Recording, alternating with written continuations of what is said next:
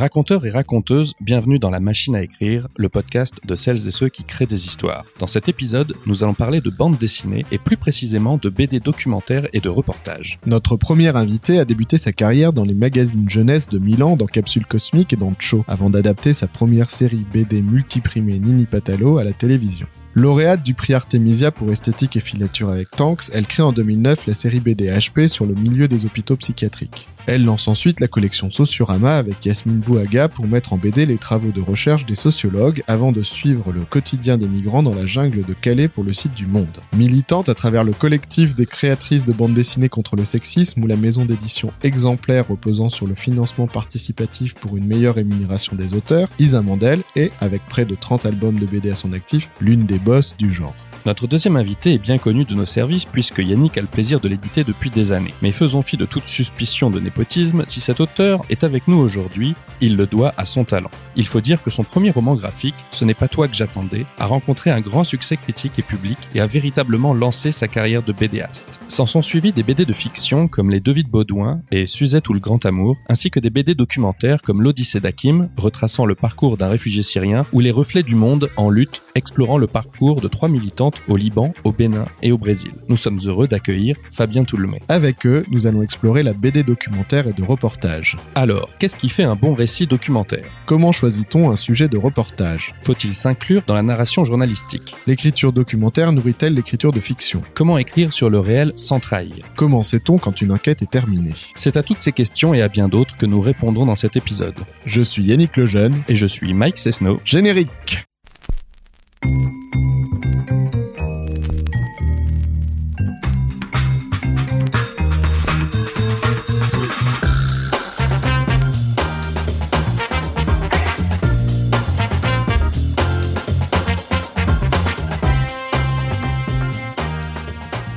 On entend la petite musique du, du ouais, générique. Il y aura un tapis musical. Non mais là maintenant. Là non. Ah, je la rajoute en, en post-prod après. Mais on peut la fredonner si tu veux. non, ça ira. Bonjour à tous. Pour démarrer notre podcast, on a une question récurrente qui est qu'est-ce qui fait une bonne histoire? Vas-y Lisa. Bah, je te une, corrigerai après. Une bonne histoire, c'est une histoire qu'on lit en oubliant qu'on est en train de lire une BD et dans laquelle on peut, euh, je pense, euh, se laisser complètement euh, plonger et dont on ressort, on a vraiment l'impression d'être, d'être allé ailleurs. Pour autant, une bonne histoire peut être un très une très mauvaise histoire aussi. On peut se retrouver happé par des par des histoires très mauvaises, mais pour moi, quand même, si ça nous a fait voyager, c'est que ça peut pas être complètement raté. Moi, je pense qu'une bonne histoire, c'est un bon équilibre entre des ingrédients, l'idée, le développement, la façon dont c'est traité, avec les dialogues, tout ça, et les personnages. Et je pense que les personnages sont quand même le plus le plus important des trois ingrédients. C'est-à-dire qu'on peut avoir une idée pas folle, on peut avoir un développement euh, quand même qui soit assez solide, mais si on a des personnages hyper euh, attachants, en fait, on passe un bon moment avec eux. Et, euh, enfin voilà. Et moi, j'ai envie de rajouter que aussi une bonne histoire, c'est une histoire qui nous imprègne. C'est-à-dire, c'est une histoire à laquelle on repense. Si elle laisse aucune marque, alors oui, c'était un petit, c'était un petit bonbon, mais euh, mais c'est pas vraiment une bonne histoire. Et dans notre épisode du jour, on va particulièrement parler de bande dessinée, de reportage et documentaire. Qu'est-ce qui fait un bon récit pour ce type de bande dessinée? Lisa? Je pense qu'il n'y a pas de mauvais sujet. Tout dépend de la manière dont on, dont on le raconte. Donc en fait, tous les sujets peuvent être passionnants à, à raconter. Tout dépend du talent entre guillemets du conteur. Euh, et l'histoire la plus formidable peut être soporifique si elle est mal euh, racontée. Vraiment, il n'y a pas de mauvais sujet. Il y a que des, des mauvais conteurs. Et moi, je pense que ça se fait avec trois ingrédients. non, mais ça sera en gros les mêmes ingrédients que le que l'histoire, sauf que l'importance des ingrédients change un petit peu. C'est-à-dire, je pense que le sujet, l'idée, là pour le coup, a, a une, une importance un peu plus grande que dans le cas d'un d'un récit de fiction, par exemple. Et ouais, après, bah, on revient un peu à la façon dont c'est traité, la personnalité de la personne qui va raconter ce documentaire, et puis les personnages aussi. Mais je pense que l'idée, là, pour le coup, est, est assez importante. Et du coup, est-ce que euh, vous abordez une histoire de fiction ou une histoire euh, reportage de la même manière? Est-ce que vous abordez euh, ce type de BD de la même façon que, qu'une BD de fiction? Moi, non parce que la grande différence, c'est qu'on part d'une trame qui existe. Dans la façon dont je le construis, je me laisse beaucoup plus porter par euh, la façon dont j'ai vu ou j'ai vécu les choses, et je viens un peu enrichir ce squelette qui existe avec euh, avec les choses que j'ai vues, avec peut-être des idées qui vont me venir après. Sur une fiction, il y a quelque chose de beaucoup plus euh, à la fois simple et compliqué, parce que c'est plus simple, on a on a beaucoup plus de liberté, donc on peut partir dans toutes les directions.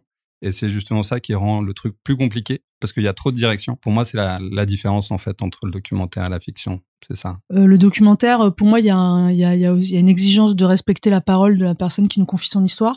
Donc on est au service d'un récit qui est pas le nôtre et on doit à la fois se l'approprier dans une certaine mesure, disons arriver à le digérer pour le ressortir donc de manière euh, intéressante pour un public extérieur. Et quand j'arrive dans un lieu ou quand je rencontre des gens ou quand je parle d'un sujet, je, je fais vraiment attention à respecter cette parole, ce qu'on n'est pas obligé de faire dans la fiction effectivement puisqu'on part de nous, on part de tout et de rien à la fois. Aujourd'hui, je préfère faire de la non-fiction parce que je trouve que les histoires de la vie, elles sont, elles se tiennent toutes seules, elles sont passionnantes et aussi parce que je trouve qu'il y a tellement de sujets importants à traiter que j'ai du mal maintenant à faire de la fiction, même si j'adore en lire. Après, on peut faire de la fiction tout en s'inspirant de la réalité, ça, y a plein de gens qui le font. Mais, mais, documentaires, c'est un autre exercice, quoi. C'est un exercice où je trouve qu'il faut arriver à la fois à s'oublier soi, à absorber complètement le récit de l'autre, à faire sienne une histoire qui est pas la nôtre, tout en euh, gardant un ton qui est personnel. Paradoxalement, dans vos BD, vous vous mettez en scène. Tu dis, il faut s'oublier soi. Finalement, euh, quand tu visites euh, le camp de réfugiés, ou toi, dans l'Odyssée d'Akim, vous mettez votre personnage au centre de l'histoire. À quoi ça sert? Je le fais pas tout le temps, puisque là, en ce moment, je fais une série qui s'appelle Se rétablir sur le, rétablissement santé mentale et je suis pas dedans. J'ai fait une série qui s'appelait HP où je suis pas dedans. Parfois, notre personnage, il est intéressant quand euh, il arrive un peu comme un personnage un peu candide qui connaît pas le lieu et donc il accompagne quelque part le lecteur. Il suffit de l'empathie envers le lecteur qui lui non plus a priori ne connaît pas le sujet ou ne connaît pas le lieu. Et donc dans ce cas-là, on sert un peu de vecteur, on sert un peu de personnage neutre auquel je trouve le lecteur va pouvoir s'identifier et que nos réactions, ce sont celles qu'aurait peut-être eu le lecteur s'il avait vécu la, situation. À partir de ce moment-là, notre rôle, il, enfin, il, a une importance dans l'histoire et, euh, et c'est pour ça que dans la jungle de Calais, euh, on s'est mis en scène avec la sociologue parce que notre réaction par rapport à ce qu'on voyait, euh, moi je la trouvais importante dans l'histoire. Et d'ailleurs, quand elle n'avait pas d'importance, on n'était pas dans l'histoire. Tout dépend du type de documentaire qu'on fait. Il y a le documentaire qui est, euh, parle de l'Odyssée d'Akim, qui est de la retranscription de témoignages. Là, il n'y a pas forcément une nécessité de se mettre en scène. D'ailleurs, les moments où je me mets en scène, moi, c'est vraiment des petites euh, pastilles pour resituer un peu le contexte, la façon dont ça s'est fait. Et le documentaire, comme euh, par l'Elisa, où tu arrives à un endroit et là, tu es le passeur de ce que tu dois faire sentir à tes lecteurs. Donc, à la fois, peut-être, je sais pas, les odeurs que tu sens, les décors que tu vois, les réactions que tu as, parce que ça peut être les réactions qu'aura le lecteur et c'est important de lui passer toutes ces sensations. Et donc, dans le cas de la retranscription de témoignage, tout passe par la parole de la personne qui témoigne et qui raconte son histoire. Et dans ce cas-là, c'est pas forcément nécessaire de dire, euh, bah, à ce moment où, il m'a dit ça, j'ai ressenti ça, parce que c'est pas le sujet, en fait. On n'est ni l'un ni l'autre, euh, ni sociologue ni journaliste, et je pense que c'est important à un moment donné de resituer la parole. Parfois, si on s'enlève du récit, ça donne une impression de genre d'universalisme, genre ce que je dis est la vérité, puisqu'on n'est plus là pour euh, témoigner que c'est juste une personne qui est auteur de BD qui témoigne, et ça peut fausser le récit. Nous remettre en scène, c'est aussi un peu d'humilité à, à, dire on parle que de notre point de vue. J'ai réfléchi là en faisant un, un, reportage il y a pas longtemps. Si tu mets une voix off pour dire un truc, ça paraît sentencieux. Alors que si tu le mets dans la bulle du personnage, on se dit bah c'est le personnage qui le dit avec toutes ses failles, ses, ses méconnaissances. En plus, je pense que tous les deux on a aussi cette tendance quand on se met en scène à, se mettre dans des situations qui sont pas forcément à notre avantage, soit parce qu'on est un peu candide, un peu bébête, euh, ce qui correspond pas du tout à la réalité. Mais du coup, ça, ça, euh, justement, ça vient renforcer ce que tu dis, le côté de euh, je suis pas un sachant. J'amène mon avis et, euh, et, et l'avis des gens qui savent vient plutôt de l'extérieur, vient des gens qui vont être soit des sociologues, soit des chercheurs, soit des gens qui habitent l'endroit où on va et qui, dans ce cas-là, seront légitimes à dire ce qu'ils ressentent de façon plus objective. Dans ta dernière BD, Fabien, tu as même créé un petit personnage fictionnel qui accompagne ton propre personnage. C'est l'espèce de prof euh, d'histoire sur un petit nuage. C'était quoi sa fonction euh, narrative? Pourquoi tu as créé ce personnage en plus du tien? Alors, il y a beaucoup de choses que je fais quand je le fais, je sais pas pourquoi je le fais. et c'est un peu après, je me rends compte pourquoi je le fais. C'est qu'en fait, un euh, hommage à Sangoku. Non, ouais, aussi, c'est vrai. Non, mais en fait, au moment où je fais ce reportage, je repense à mon prof d'histoire géo, donc pour la petite euh, histoire, qui nous faisait vivre la grande histoire en nous racontant des anecdotes qu'il avait éventuellement vues sur place. Et lui, il nous parlait du mur de Berlin. Euh, et moi, d'une façon générale, l'histoire me passionnait pas, mais quand il, il ramenait un peu de vie réelle, en fait, j'étais captivé. Et donc, je me dis, finalement, ce que je fais, c'est un peu ce que faisait ce prof d'histoire géo. Et sur certains passages, j'étais un peu mal à l'aise justement à avoir cette voix de sachant, parce que sur des sujets aussi complexes que comment euh, euh s'est formé le Liban, euh, comment fonctionne le confessionnalisme, tout ça, je me sentais pas hyper légitime et euh, je pouvais pas à la fois être le candide qui va explorer le pays et, faire peut-être des, des, bourdes ou des fausses constatations, en même temps la personne qui va envoyer du savoir un peu académique. Et en fait, l'existence de ce Monsieur Guilledou sur son petit nuage, c'était aussi une façon moi de me décharger de ce côté-là et peut-être de, plus suivre cette ligne que j'avais imaginée du, euh, du Candide qui va emmener le lecteur par, par la main pour découvrir l'endroit. Tout à l'heure, Lisa, tu disais qu'il y avait beaucoup de sujets. Il y a quand même quelque chose qui vous lie, c'est que vous n'avez pas choisi de faire une BD documentaire sur euh, comment on fabrique des tracteurs. On a un voisin, Christophe Blin, là, qui a fait une extraordinaire BD sur un restaurant. Euh, vous, vous avez quand même quelque chose de militant dans vos choix. Comment vous choisissez ce qui, va être le sujet de votre prochaine BD En l'occurrence, je continue de penser qu'on peut faire une super BD, on peut raconter une super histoire sur tous les sujets. Par contre, effectivement, moi, euh, j'ai besoin de par de les sujets, il faut qu'ils me remuent, il faut qu'ils me donnent l'impression qu'il y a besoin d'en parler plus que ce qui est déjà fait. Et souvent les sujets que j'ai traités euh, dernièrement, enfin de de reportage en tout cas, c'était souvent des sujets qui sont pas ultra traité et où je me suis dit il y a une urgence euh, à en parler. Le Liban c'est plus parce que j'ai alors là pour le coup j'étais sur place et que euh, j'avais envie d'en parler parce que j'étais. Mais les autres sujets plus lourds comme euh, la jungle de Calais ou comme là la santé mentale, oui c'est vraiment. Tu peux pitcher un peu se rétablir ce que ça. Alors se rétablir c'est un livre sur le rétablissement en santé mentale donc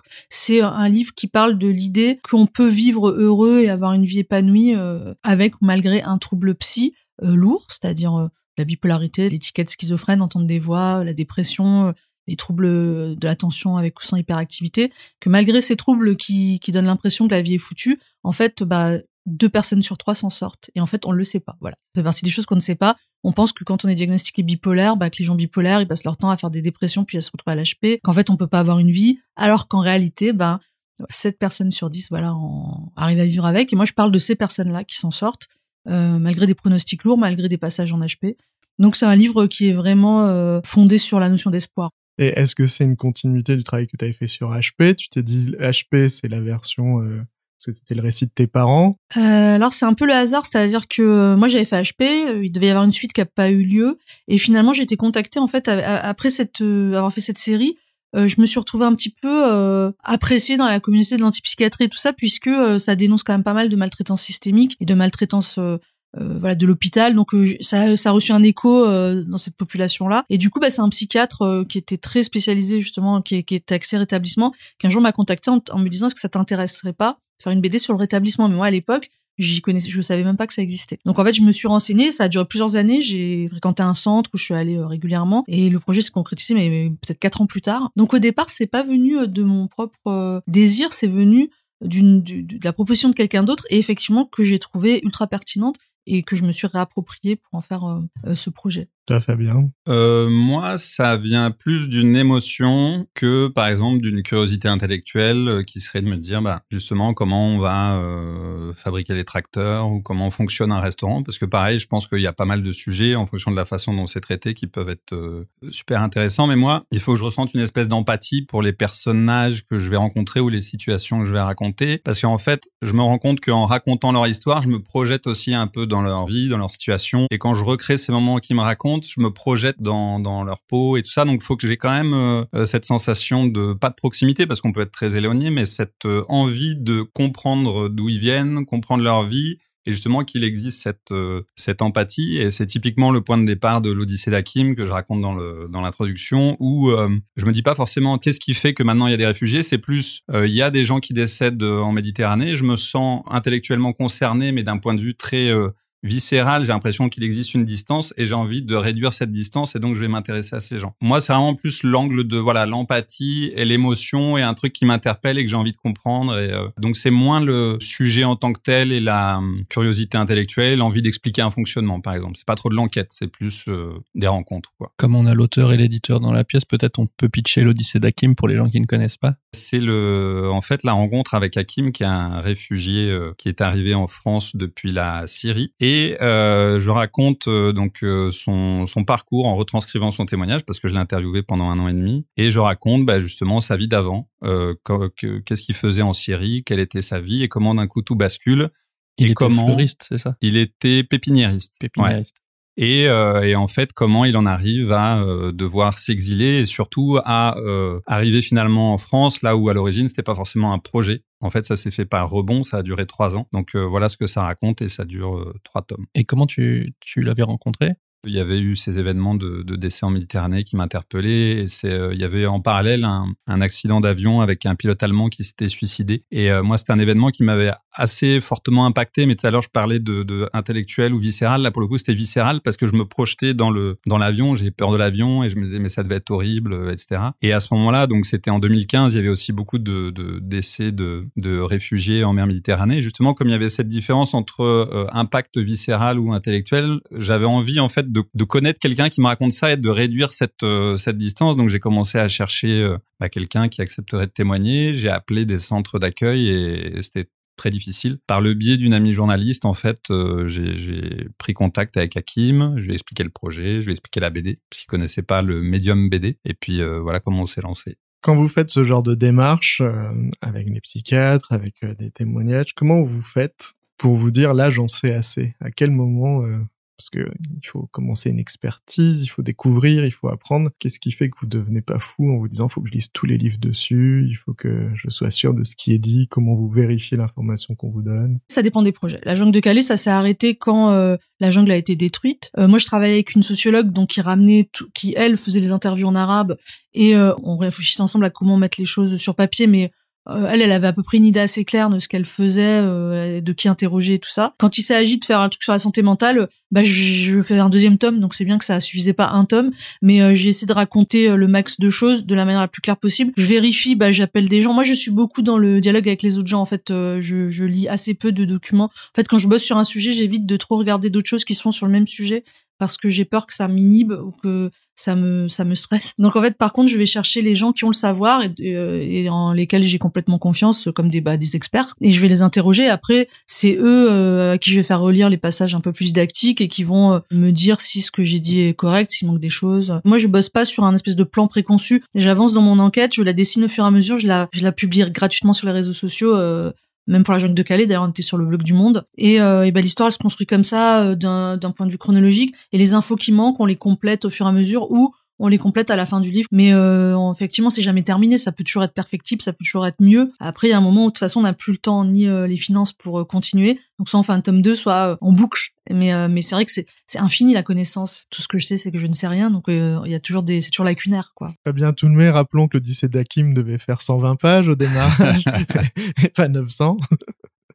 Euh, il y a eu un petit débordement, c'est vrai, à la fois dans le dans les entretiens, mais c'est ce que ce que j'explique souvent, c'est qu'au début, moi, quand je suis allé rencontrer Hakim pour pas trop lui faire peur, et même moi, j'étais, je, je croyais à ce que je lui disais, mais je lui avais dit, on se verra trois ou quatre fois, je pense que ça suffira. Et non, en fait, on s'est vu un an et demi. Donc c'était beaucoup plus long. Et pareil, en fait, dans le dans le traitement, bah moi, c'est la première fois que je faisais euh, à la fois des interviews et puis surtout de la retranscription d'interviews en bande dessinée. J'avais pas conscience que euh, il fallait euh, à la fois cette masse d'échanges pour arriver à construire une histoire, et puis surtout qu'avec toute cette masse d'histoires parlées, ça pouvait donner autant de pages. mais finalement, sans que je l'ai vraiment trop planifié, en fait, dans l'échange, les, les choses se sont faites de façon assez instinctive et naturelle. C'est-à-dire que j'ai senti cours de, l'entretien euh, quels étaient les temps euh, importants, qu'est-ce qu'il allait me falloir pour euh, boucler les choses de façon à peu près équilibrée? Donc il y a beaucoup de choses qu'on peut peut-être prévoir en avance. J'ai tendance à penser que si on prévoit trop, on se crée beaucoup de barrières.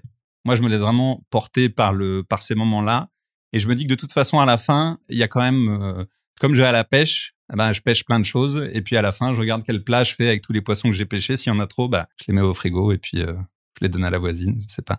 Mais en tout cas, voilà, moi j'avais pas forcément euh, tout anticipé, tout prévu. Et d'ailleurs, c'est bien parce que c'est possible que si euh, dès le début je m'étais dit, alors attends, ça fera trois tomes de 250 pages, il me faudra un an et demi d'interview, il faudra que je fasse appel à trois interprètes, il faudra. Euh, je serais pas lancé. Passons à un autre sujet. Donc c'est bien de pas trop préparer. Là, on parle de ce qu'on découvre au fur et à mesure de l'élaboration. Est-ce qu'à l'inverse, euh, et qu'on rajoute, est-ce qu'à l'inverse, il y a des choses que vous coupez, que vous censurez pour protéger les témoins, ou euh, parce que vous dites ça, euh, d'un point de vue dramatique, c'est pas intéressant, donc je vais l'enlever? Oui.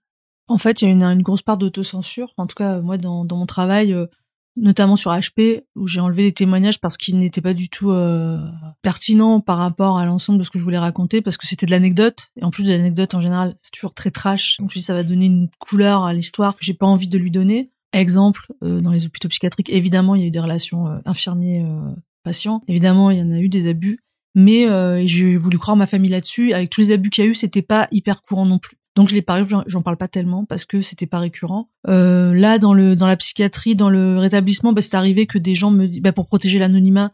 Là, par exemple, je suis en train de retranscrire le témoignage d'une personne qui tient absolument à ce qu'on ne sache jamais que c'est elle. Donc, je vais devoir euh, effectivement changer, bah, par exemple, euh, le sexe de son enfant, euh, son parcours, la ville d'où la personne vient. Je me suis même posé la question de changer le sexe de la personne pour que vraiment on puisse pas identifier. Donc oui, il y a des choses qu'on ne fait pas parce que ça peut mettre en danger les gens, parce que les gens eux-mêmes le demandent, et parce que si on veut travailler dans la confiance avec les gens, il faut vraiment respecter ça. Moi, par exemple, j'ai déjà fait 45 pages de BD terminées, et la personne m'a dit, bah en fait, euh, je veux pas que ça, sorte.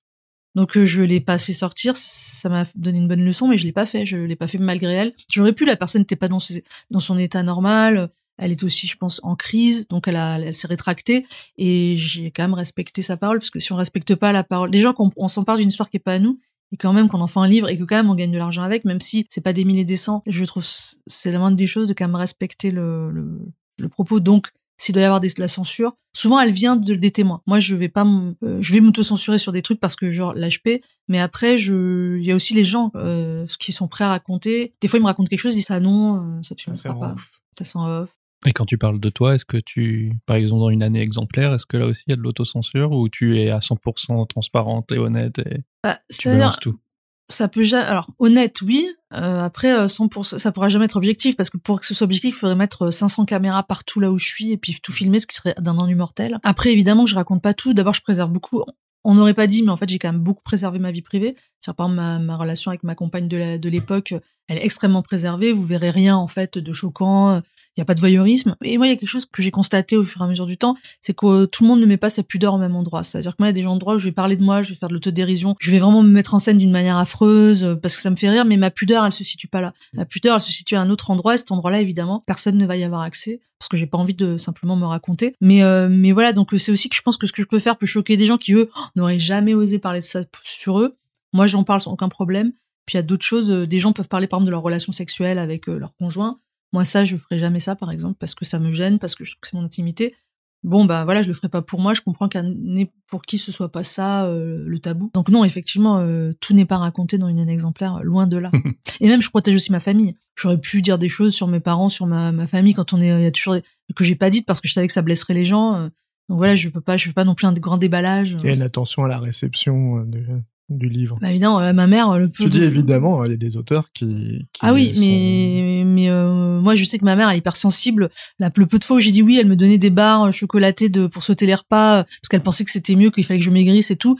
Bah, ma mère déjà elle en a fait un. Fait c'est pas vrai, je te l'ai donné pour le goûter. Je dis mais enfin maman. Mais rien que ça. Pourtant je dis après que a. J'explique le contexte. Bah elle a déjà. je voyais comme elle l'avait déjà pas hyper bien pris. Je me suis dit si j'étais allée vraiment dans les trucs. Euh, je me fâchais avec ma famille, puis c'est pas le but. Euh, c'était pas du tout le but de ce livre, en tout cas. Je réglais pas mes comptes. Hein. Et toi, Fabien, est-ce qu'il y a des choses que tu que tu autocensures? Comme je disais tout à l'heure, je ramène euh, pas mal d'informations et il y en a que je coupe parce que sur le moment, j'ai l'impression que ça va être très important pour l'histoire. Et en fait, quand je commence à poser euh, les séquences, le déroulé, je me dis non, en fait, c'est redondant. Ou alors, en fait, moi, je trouve qu'il y a beaucoup d'informations à capter, en particulier quand on voyage. Il y a des informations visuelles, il y a les choses qu'on nous raconte. Il faut les capter, les enregistrer. Donc moi, je suis là réceptif. Je reçois plein de trucs et quand je rentre effectivement au bureau et je commence à écrire, je fais oui, non, là, j'ai l'impression que c'était génial, mais en fait, voilà, ça sert pas le récit. Il y a des choses que je retire de moi-même, comme j'ai un attachement profond au personnage que je rencontre. Des fois, je trouve que ça tombe à côté ou que ça sert pas et, je le retire pour pas les desservir finalement. Et puis il y a les moments aussi où je sens que c'est des sujets très euh, perso. En fait, quand euh, je fais des interviews, les gens globalement se livrent beaucoup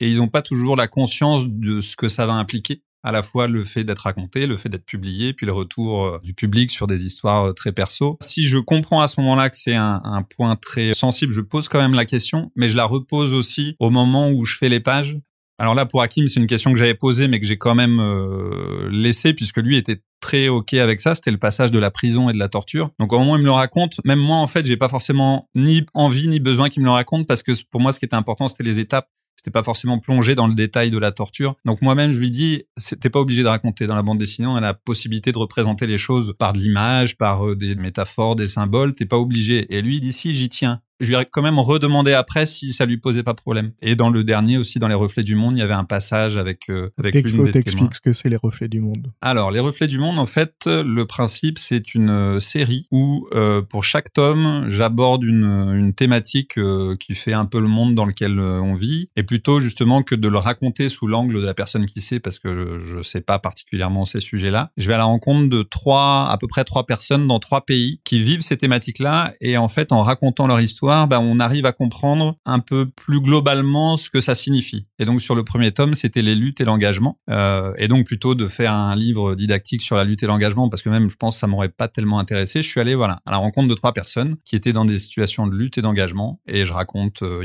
je les interviewe, ils me font euh, visiter leur endroit, comprendre la façon dont ça se passe dans leur pays. Donc, je suis allé au Liban, au Brésil et au Bénin, et, et voilà, dans ces trois situations, je raconte un petit peu l'histoire des gens que j'ai rencontrés. Et donc, euh, pour revenir à cette question de la censure, au moment de l'un des reportages, ça concernait Chanceline, donc c'était au Bénin. Elle, c'est une jeune femme qui s'implique dans, dans la lutte pour les droits des femmes. Et elle me raconte que son père est décédé euh, du sida. En fait, au moment où elle me le raconte, je dis euh, ça, euh, est-ce que tu veux? Parce que c'est quand même un point qui est assez sensible dans notre culture à nous. Mais alors au Bénin, c'est quelque chose qui est très, euh, qui est très impactant. Quoi. Ça, ça relève du tabou de la sexualité, de plein de choses. Et elle sait pas trop. Et donc je lui redemande au moment où j'écris le reportage. Et là, elle me dit, moi, ça me paraît signifiant par rapport à mon parcours, parce que l'idée c'était de raconter son parcours de militante. Et comme elle me dit que ça l'a euh, probablement construite dans sa façon de, vivre les choses et ça l'a amené à lutter pour les, droits et pas simplement les droits des femmes, mais euh, tout ce qui concerne euh, la santé sexuelle, le consentement, ce genre de choses, bah à ce moment-là, effectivement, on le met.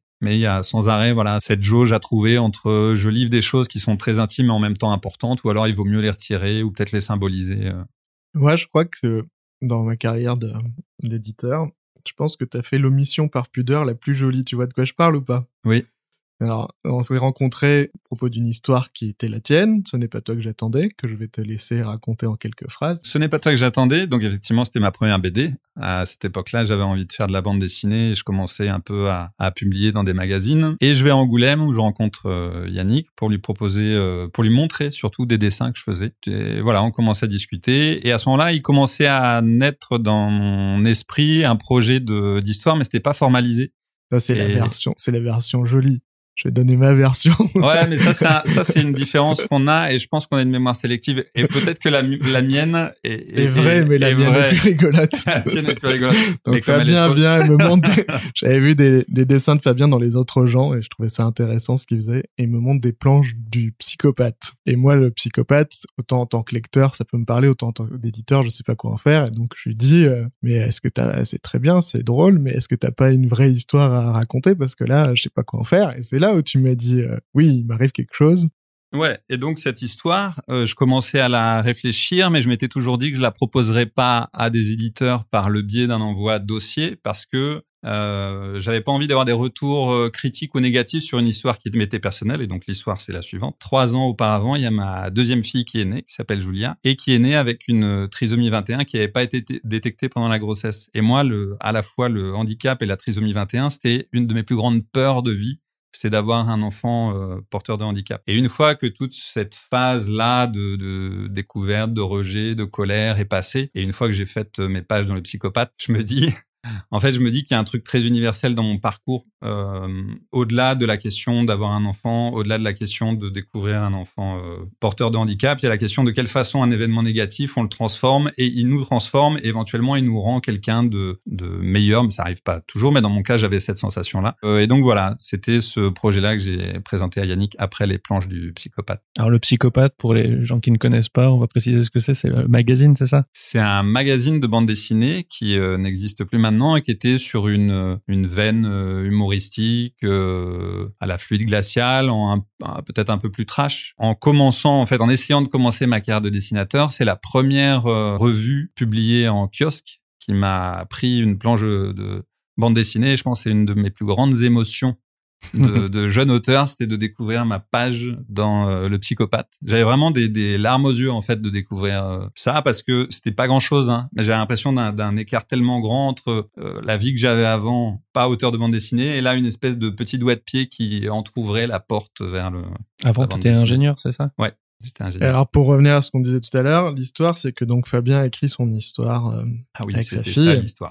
et euh, au début euh, le père donc Fabien est en rejet par rapport à son enfant et donc il s'en occupe assez peu et, donc euh, le, le chemin du, du papa ça va être comment il va euh, se connecter à son enfant. Et il me livre un scénario et je lui dis, mais c'est bizarre parce que là, il la rejette, là, elle a un problème cardiaque, puis là, après, il s'en occupe bien. Et il me dit, oui, mais c'est normal, c'est parce qu'il lui a donné le bain. Et en fait, il y a une scène extrêmement belle dans ce livre, qui est le moment où, revenant de la clinique, pour la première fois, il lui donne le bain et il se passe quelque chose entre le père et l'enfant. Et cette scène, elle était dans sa tête, mais elle n'était pas dans le scénario. C'est-à-dire que, pense inconsciemment, tu l'avais gardé pour toi. Bah parce que euh, je pense un peu comme Lisa. En fait, de nature, je suis plutôt réservé. Et là, curieusement, j'ai livré beaucoup de choses de, de moi et de mes cheminements internes. Mais en fait, comme j'avais délimité précisément ce que je voulais raconter, c'est-à-dire uniquement ce, ce cet angle-là, c'est-à-dire la relation du père avec sa fille, pareil, moi sur les sur les côtés euh, très intimes de sexualité ou autre, j'irais pas du tout. Étant réservé, j'avais quand même voulu livrer cette histoire-là, mais je pense que c'était tellement au cœur de mon intimité et de ma relation euh, père-fille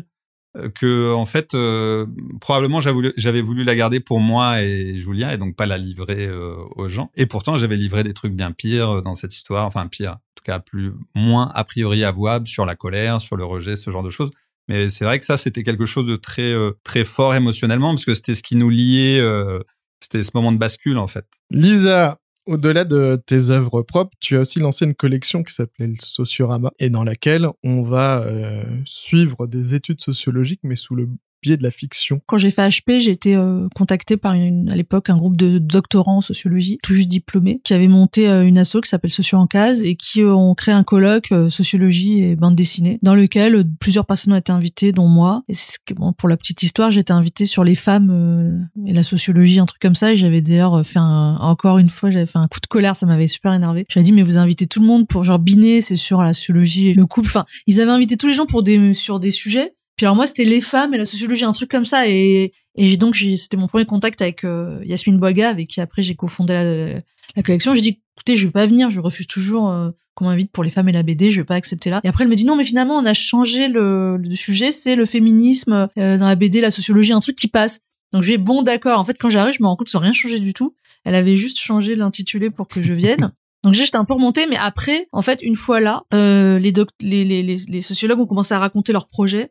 Et j'ai trouvé qu'il y avait justement des projets passionnants. Et je me suis dit, bon sang, mais ils ont vraiment pas euh, le l'audimat qui mérite, ils ont vraiment pas la, la, tribune qui mérite avec des sujets aussi passionnants. Et euh, je me suis dit, bah ce serait marrant de euh, mélanger sociologie et bande dessinée, mais c'était vraiment le tout début où ça commençait à se faire, c'est-à-dire que en même temps que nous, quand on a monté ce projet, il y a eu la petite BD Tech des savoirs qui s'est montée. Je pense qu'on est arrivé, en fait, on a paru dans une vague de BD euh, sociologiques, euh, documentaires, c'est ça commençait à, à arriver en masse. Donc on s'est retrouvé un peu dans l'air du temps et euh, donc on a signé avec Casterman cette collection. Ce que je peux dire, donc, c'est que nous on créait des fictions, par contre, adaptées d'enquêtes sociologiques. On voulait pas être trop didactique, que ça a duré un temps, que c'était hyper intéressant. Pourquoi ce choix de la fiction? Parce que justement, alors c'était une parole de Benoît Mouchard, donc qui est maintenant directeur artistique chez Casterman, enfin depuis un petit moment, qui venait d'entrer en poste et qui a dit on fait pas Bécassine en Afghanistan. Il trouvait que c'était fallait sortir de ce truc de la personne naïve qui arrive, qui connaît rien, donc on s'est dit ben on va faire des fictions. Alors c'était pas facile parce que les sociologues sont des personnes, des chercheurs en général sont des personnes en fait extrêmement précises et pointilleuses. Donc faire de la fiction avec un sociologue, déjà c'est extrêmement compliqué parce qu'il va dire euh, ah, mais alors, par exemple, si on fait un truc sur le foot, il va dire, ah non, mais là, les joueurs, en fait, ils s'épilent complètement, faut t'enlèves tous les poils. Ou alors, là, le joueur, il peut pas avoir cette voiture à ce niveau-là de football. Ils vont, ils vont vraiment s'arrêter à des détails. Et en plus, ils savent que c'est de la fiction, mais pour eux, c'est quand même un peu leurs euh. Et donc, on a créé, en fait, des cas types. Moi, j'ai fait celui sur le porno, par exemple. Donc j'ai raconté l'ascension d'un jeune homme noir euh, qui veut euh, percer dans le porno et comment il, rentre dans le milieu, comment il y reste. Avec lui, on découvre comment ça se passe dans le milieu du porno professionnel, on va dire middle class. Donc euh, c'est c'est pas le gonzo dégueulasse d'internet, c'est pas non plus euh, le top, mais c'est euh, les gens qui louent des villas pendant trois semaines euh, en Espagne et qui tournent un porno voilà en trois semaines. Et le, le sociologue lui était allé sur place et avait carrément participé, enfin participé, euh, il faisait la lumière. Il a pas participé aux débats, mais il faisait la lumière et puis euh, parce qu'il voulait pas de voyeurs entre guillemets. Donc voilà, moi j'ai découvert un monde que je connaissais pas et j'en ai fait un portrait type qui est en fait le, le résultat euh, de euh, plein d'études différentes qui rejoignent, qui se rejoignent. Donc euh, parfois on a pu nous dire ah c'est un peu facile. On prend une personne, vous faites comme si c'était euh, la généralité. Je dis mais non, cette personne c'est la somme de dizaines et de dizaines d'entretiens. Ouais, moi j'ai pu tester euh, l'effet de celui sur le personnel de bord des compagnies aériennes chez Air France et ils sont beaucoup reconnus dans tout ce qui ah, mais oui, dit. parce que la, la chercheuse, elle a vraiment fait un travail. Alors elle, c'est la seule qui a fait son enquête en même temps qu'elle faisait le livre. Elle a réussi aussi à faire un enfant en même temps qu'elle faisait l'enquête. D'ailleurs, c'est un des, moi, c'est un des projets que je préfère chez, chez, dans, dans, chez Sociorama, c'est celui-là m'avait beaucoup plu. Mm. Baptiste Viro en plus a mis beaucoup d'humour dans le projet, donc euh, c'était chouette. Elle, elle est sociologue aussi assez drôle. Voilà, ça c'était le sujet, bah, parce que moi la socio, j'en ai jamais fait, j'ai fait un bac technique et je l'ai découverte euh, vraiment sur le tard. Et du coup, j'ai appris la socio moi, sur le tas. Le fait de pouvoir apprendre comme ça sans aller euh, sur les bancs de l'école, sans potasser, juste en rencontrant des gens intéressants, on finit par avoir des notions sur des sciences qu'on inapprochables. Et après cette collaboration là, bah, j'ai je suis partie sur des projets un peu toute seule sachant que le projet que j'ai fait le dernier, je voulais le faire avec un sociologue au départ, et finalement, euh, vu la, la disponibilité que ça demandait, euh, je finis par le faire toute seule, parce que je me suis rendu compte qu'il aurait fallu quelqu'un qui, comme Yasmine, quand on a été à la jungle de Calais, arrête tout ce qu'il faisait et pendant six mois fasse que ça avec moi.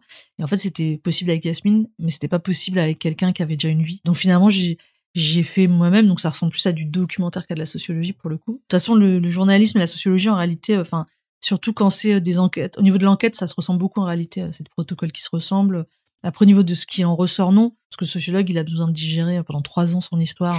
c'est ce qui gênait d'ailleurs un peu euh, Yasmine ou, un peu euh, la sociologue qui avait fait euh, le, Turbulence, donc sur Air France, c'est qu'elle a pas eu le temps de digérer son enquête. Donc voilà, la différence que le journalisme, c'est un peu de la sociologie non digérée, j'ai envie de dire. Est-ce que ce travail sur des BD de reportage, documentaires, vient modifier votre manière d'écrire de la fiction. Par exemple, euh, Fabien, quand tu fais Suzette ou Le Grand Amour, on voit l'intention militante, c'est peut-être un grand mot, mais l'intention euh, sociale de dire, bah, il y a un thème, la sexualité des, personnes âgées, ainsi de suite. Mais est-ce que tu, as l'impression que ça a modifié ta manière d'écrire? C'est plutôt chaque euh, ouvrage précédent, en tout cas l'accumulation de tout ce qui qui modifie un peu ma façon d'écrire. J'ai l'impression en fait que je change tout le temps de façon d'écrire. J'ai pas une vraie façon d'écrire euh, euh, une méthode euh, type. En fait, c'est en tout cas ce que ça peut apporter, c'est nourrir des situations, nourrir des personnages, même nourrir visuellement en fait. Le fait de voir plein d'endroits, de voir des décors, tout ça, ça, ça vient nourrir. Mais non, j'ai pas l'impression. En fait, j'ai l'impression de me,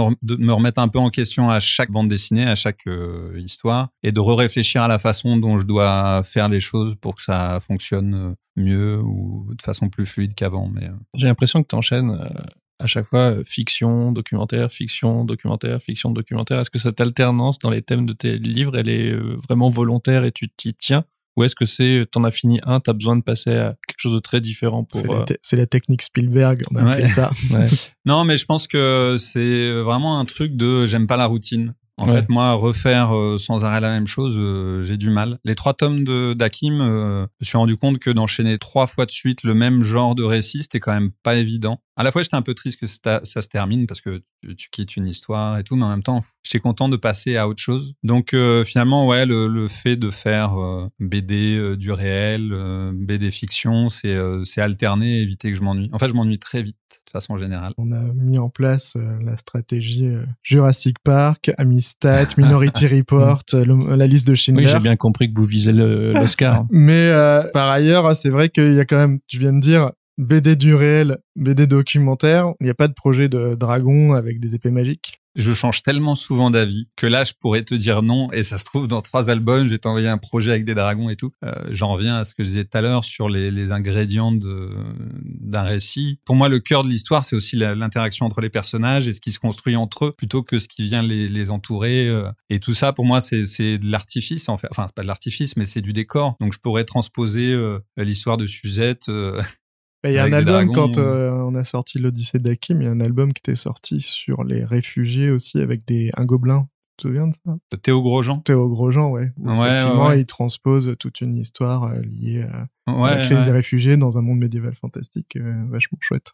Ouais, et tout ça, en fait, tu peux le transposer dans plein d'endroits. En fait, ce qui va compter pour moi, c'est vraiment le cœur de, de ces relations. Et j'ai l'impression que sur ce côté dragon, tout ça, qui a priori est pas trop mon mon univers. Je me dis même que des fois, pour changer complètement, enfin, pour dessiner autre chose, parce que dessiner, c'est tellement long et j'aime tellement pas la routine que des fois, je me dis, j'aimerais bien partir sur des trucs plus libres, en fait, euh, inventer des créatures. Euh. moi, je suis beaucoup dans le réel, donc, donc je dessine euh, J'essaie de dessiner des voitures qui ressemblent à peu près à des voitures, des bâtiments, tout ça. Dans les pays, j'essaie de faire en sorte que les décors retranscrivent bien l'ambiance que j'ai vue.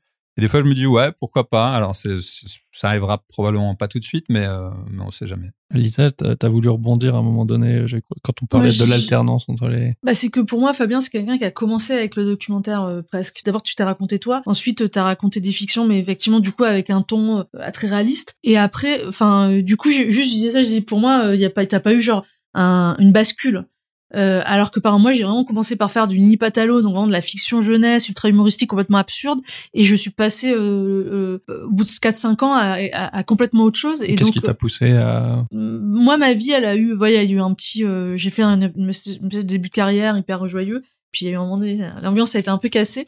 Et après ça, en fait, j'ai plus réussi à refaire euh, des choses euh, complètement euh, gratuites comme je faisais avant. Et puis par contre, moi, je trouve que j'arrive plus trop à faire de la fiction maintenant, alors que j'en faisais beaucoup, parce que je trouve que quand tu fais beaucoup de documentaires, par exemple là, je voulais faire une fiction, genre une avocate, nanani, puis là, je commence à dire, oh, mais je connais pas du tout le milieu des avocats. Enfin, avant, j'y aurais même pas, j'en aurais rien à foutre. Hein. J'aurais fait mon truc sur les avocats sans rien connaître. Là, je suis là, non, attends, faut que je me renseigne, faudrait que j'aille suivre une plaidoirie. puis d'un coup, j'étais là, non, mais je vais faire, je vais faire un documentaire sur les avocats. Et en fait, euh, est-ce que t'as peur que ça décrédibilise ton travail non, mais c'est que maintenant j'ai envie de, en fait, je, comme Fabien, moi je suis dans une envie de comprendre le monde. Enfin, je pense que que je suis aussi très habitée quand je fais les choses euh, comme ça documentaires par l'envie de comprendre les rouages. Et pour pouvoir le raconter, il faut l'avoir compris. Et je trouve que du coup, c'est une très belle manière et une manière très agréable de comprendre les choses, puisque euh, on peut pas, on peut pas ressortir un truc si on l'a pas digéré. Euh, ce truc-là de comprendre, ça fait que quand je parle d'un sujet, bah d'un coup j'ai envie de comprendre je me dis mais alors le personnage il peut pas faire et avant je me prenais pas la tête comme ça quoi.